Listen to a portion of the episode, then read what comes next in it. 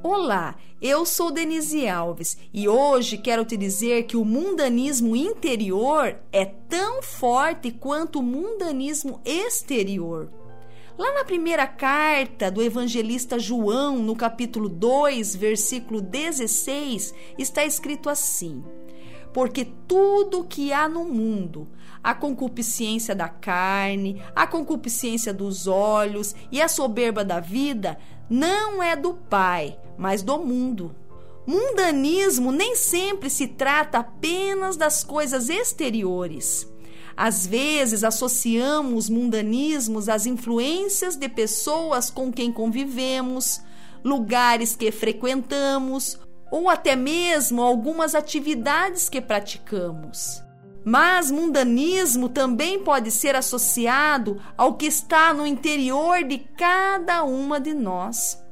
O apóstolo João cita que, além dos desejos físicos, a cobiça ou o apelo ao materialismo, o orgulho pelas coisas que possuímos e a obsessão por posições também fazem parte do grupo chamado de mundanismo. E foram nestas mesmas áreas que Jesus foi tentado pelo diabo e venceu.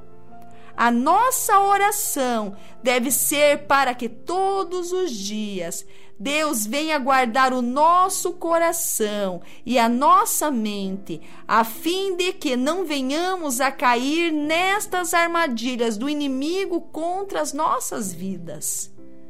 O mundo passa, diz o texto bíblico, mas a vontade de Deus permanece para sempre. Vamos orar nesse momento. Senhor, perdoe-me por minhas atitudes negativas e erradas. Confesso-lhe o orgulho que me leva a reagir de forma negativa quando as coisas não saem conforme planejei.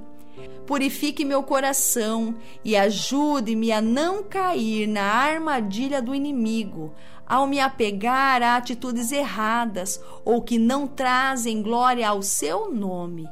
Eu oro em nome de Jesus. Amém. Para ouvir outras mensagens como esta, se inscreva nos canais Mensagens para Mulheres Extraordinárias no Facebook, no YouTube, no Instagram e no Telegram.